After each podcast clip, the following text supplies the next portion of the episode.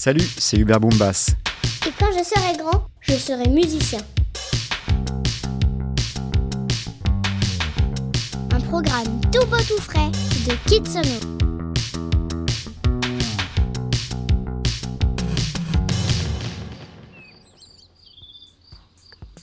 Quand j'étais petit, j'ai donc grandi dans le 78. On a beaucoup déménagé avec mes parents. Mais à cette époque-là, on était encore à peu près stable. Donc j'ai des souvenirs de, de surtout de, campagne en fait. Dès qu'on sortait de l'école, on allait jouer dehors. C'était une enfance euh, avec mon frère qui a 3 ans d'écart. On se marrait bien, on s'est mis sur la tronche toute notre enfance, je pense comme les frères à partir de 5-6 ans. Et donc on, c'était un petit pavillon, on avait des voisins en dessous et nous on était au-dessus. Euh, et mon père qui donc, était aussi musicien en plus d'être ingénieur du son, et il s'enregistrait, il avait une, sorte de petit bureau tout petit avec euh, un magnétophone, 12 000 instruments. On avait le droit d'entrer dedans et de tout casser, ce qui était incroyable. Et donc quand il jouait, il tapait du pied la mesure. Pac, pac, pac, pac, pac. Il jouait des heures évidemment. Et ça pour un voisin, ça rend fou. J'adorerais l'idée que euh, mon voisin devienne fou. Alors le métier de mon papa est, assez euh, abstrait quand on est enfant, mais il y a quand même quelque chose de passionnant parce qu'il est derrière. Euh, donc il est ingénieur du son, c'est-à-dire qu'à l'âge quand je suis petit, il est ingénieur du son et un petit peu producteur, c'est-à-dire qu'il n'est pas encore sur le chemin de le devenir. Et en fait, l'ingénieur du son, c'est celui qui est derrière beaucoup de boutons, en tout cas à l'époque, une grosse machine pleine de boutons, et, face à lui, il y a une fenêtre, et derrière cette fenêtre, il y a des musiciens. Et ces musiciens en, jouent de la musique pour en faire un disque. c'est ça le métier qu'il fait. Et ça, ça m'a. Le jour où j'ai compris qu'il faisait ça, c'est un peu comme si tu vois ton père piloter un avion ou commander un, un navire. Enfin, c'est vraiment, tu sens que c'est un métier qui n'a pas, pas l'air si facile que ce que tu imaginais. Euh, et, à côté de ça, il y avait les musiciens aussi. En fait, il y avait toute cette équipe. Et là, j'ai vraiment euh, eu une sorte de coup de foudre. Le premier instrument que j'ai touché, c'est une guitare. Parce qu'il jouait de la guitare, il y avait une guitare à la maison. Il y en avait même plusieurs. Mais par contre, le jour où je, suis, où je suis rentré dans un studio, j'ai pu taper sur une batterie. Et là, j'ai compris que j'arrivais à jouer un peu en rythme, ce qui n'est pas évident euh, comme ça à brûle pour point quand tu tapes. Mon père a vu qu'à chaque fois qu'il m'emmenait, j'y allais, je jouais. Un jour, ils partent déjeuner. Moi, je suis là pour la journée avec mon père. Et au moment du déjeuner, je dis Est-ce que je peux rester? J'aimerais bien euh, regarder le studio. Il avait compris que j'avais envie de jouer. J'ai joué pendant tout l'heure du déjeuner sur la batterie d'un super musicien de l'époque. Et quand ils sont revenus du déjeuner, ils ont joué avec moi. Et c'est ce jour-là, on rappelle très très bien de tout. Et en fait, j'ai vu la lumière, comme on dit, c'est une expression, où tu sais que ça, c'est dans ta vie. Donc j'ai tanné mes parents pour avoir une batterie. Euh, je ne savais même pas qu'on pouvait avoir ça chez soi, mais j'étais il faut que je puisse avoir une batterie. Puis pour mon anniversaire à 12 ans, je suis rentré de l'école et il y avait une petite batterie bleue de marque Maxwin qui était installée.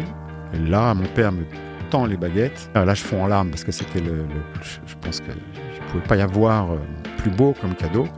Déjà parce que j'avais l'instrument, je savais que j'allais pouvoir jouer dessus. Et aussi la marque de confiance, euh, ça, ça je l'ai compris plus tard, mais c'est un moment où on se dit waouh, quand je commence à avoir 15 ans, euh, j'ai quand même fait des progrès, là, de rien, en 3 ans, à cet âge-là. Surtout quand tu fais vraiment quasiment que ça, que les week-ends, tu t'inventes des maladies pour tes potes, pour parler dans les soirées, enfin, dans les booms, pour faire de la musique.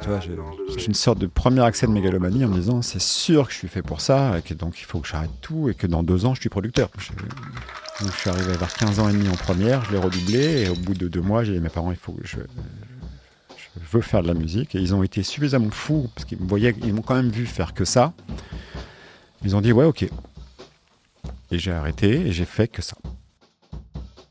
Au tout départ, je voulais être musicien. Je me suis dit, je vais être batteur, c'est sûr, et je vais faire, je vais jouer sur tous les disques de mes héros, euh, avec Quincy Jones dans le, studio. Et puis en fait, le jour où euh, mon père m'a ramené à la maison une, boîte à rythme qui s'appelait la, la Line Drum, euh, j'ai eu une sorte de vision en me disant, là, il faut pas que je me que je me concentre que sur la batterie. Parce que là, c'est totalement incroyable cette machine. Du coup, j'ai mis un peu de côté le, travail sur la batterie pour me focaliser sur la boîte à rythme et les synthétiseurs, enfin le synthétiseur qu'il y avait.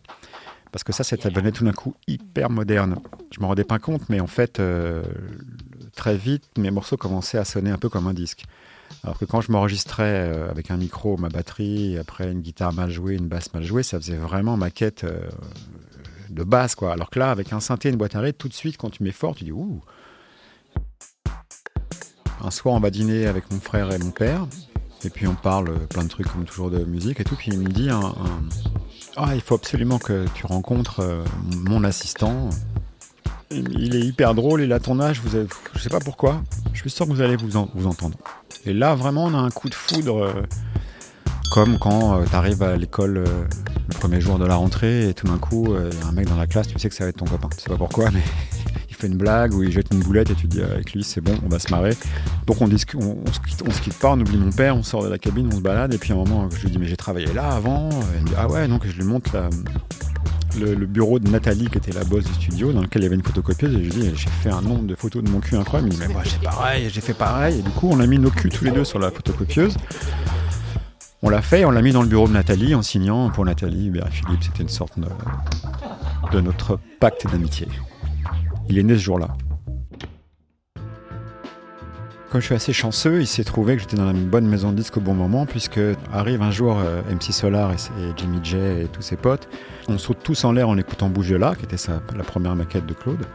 Donc là, je me prends pour Quincy Jones, je dis bah c'est sûr, il faut demander à Philippe Dard. Il s'appelait Pasdar, il faut demander à Philippe Sarboneski, c'est le meilleur à Paris. Je savais pas du tout ce qu'il faisait en son, mais c'est le meilleur à Paris. Je me suis dit, si mon père m'a dit qu'il est cool, ça va être cool. Et il faut aller au studio plus 30, puisque c'est la maison. Donc hop, hop, basta, ils sont partis là-bas. Et Philippe Sarboneski m'appelle en me disant, comme on est déjà hyper copains, il me dit, il faut absolument que tu passes au studio, tu vas devenir fou, l'ambiance, c'est trop bien. Je dis, ok, je débarque. Et je n'ai pas quitté le studio. On a passé 48 heures ou 3 jours euh, euh, à faire bouger là. Moi qui étais juste là en spectateur. Et euh, du coup, il y a, une sorte de. Comme si tu as un sol glissant avec 4-5 pièces, et puis euh, au bout de 15 heures, les, pièces, ont fait une sorte d'image. chacun de nous, enfin Philippe, qui était aux commandes de la console, Jimmy J, Claude et moi, on a fini par, sans vraiment se connaître, par faire un bloc. Donc le, single se fait. Euh, passe de 3 à 6 mois, commence à vraiment prendre, le bouger là commence à vraiment marcher. Donc là, je boucle le studio, j'appelle Jimmy J, bing bing, paf paf, on appelle le truc, on a les cartes blanches, on a pris un mois à plus 30 pour mixer. En fait, aucun de nous n'avait aucun doute de rien. C'est ça qui était vraiment. je, pense que c'est tout l'intérêt euh, de la jeunesse, en fait. Et qu'il faut, absolument tout faire pour que ce soit eux aux commandes, parce qu'en fait, tu fais les choses avec un aplomb euh, qui est merveilleux. C'est ça qui est très très important à savoir. C'est que si on avait mis un, bonhomme de 60 ans dans le studio aux commandes, on serait encore en train de le faire le disque.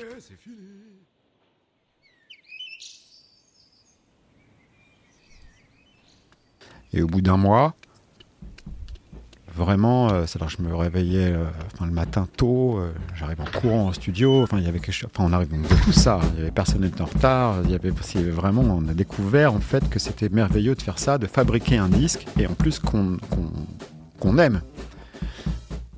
Enfin, moi, je sentais que, enfin, avec Philippe, non, on sentait tous qu'on quand même, on faisait un truc qui ressemblait pas, c'était incroyable. Et puis dès qu'on faisait venir des potes au studio, on voyait leur tête et on disait, waouh, on a on a un truc dans les mains.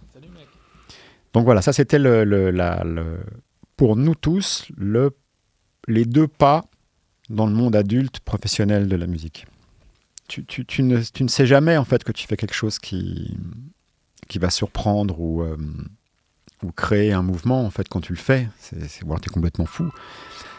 Après Pros Combat, et après il y a eu un groupe qui s'appelait la Funk Mob qu'on a fait ensemble, et ensuite il y a eu euh, donc Cassius, qui est parti très fort dès le début un peu de mal euh, à, prendre ça un peu au sérieux. Quand un pote vient de dire, ah, quelqu'un que tu connais pas, c'est génial ce que tu fais, il faut le prendre avec modération. C'est-à-dire que c'est génial parce que, comme moi, je dis c'est génial euh, de boire un coca frais. Enfin, tu vois, c'est génial, mais en fait, ça veut pas dire que tu es Picasso. Et puis au bout d'un moment, on s'est quand même dit que bon, bah, c'est vrai que par rapport à d'autres disques, on, avait un, son singulier. C'est-à-dire que singulier, ça veut dire qu'on ressemblait pas trop aux autres. On, venait d'une famille euh, large de, la musique électronique, de, la musique du club, du hip-hop. Mais euh, c'était vraiment notre recette. Quoi. je pense que c'est une des, voilà, une des façons de, rester aussi dans le temps, c'est de se battre pour avoir un son euh, à soi.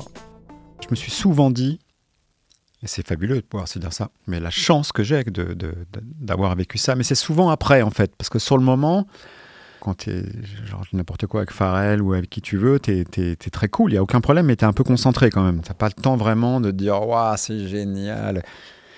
J'ai toujours remercié, je ne crois pas en Dieu, mais j'ai toujours remercié une sorte de, destin qui fait que qui m'a toujours mis devant des bonnes portes que j'ai réussi à ouvrir. Ça, c'est très important.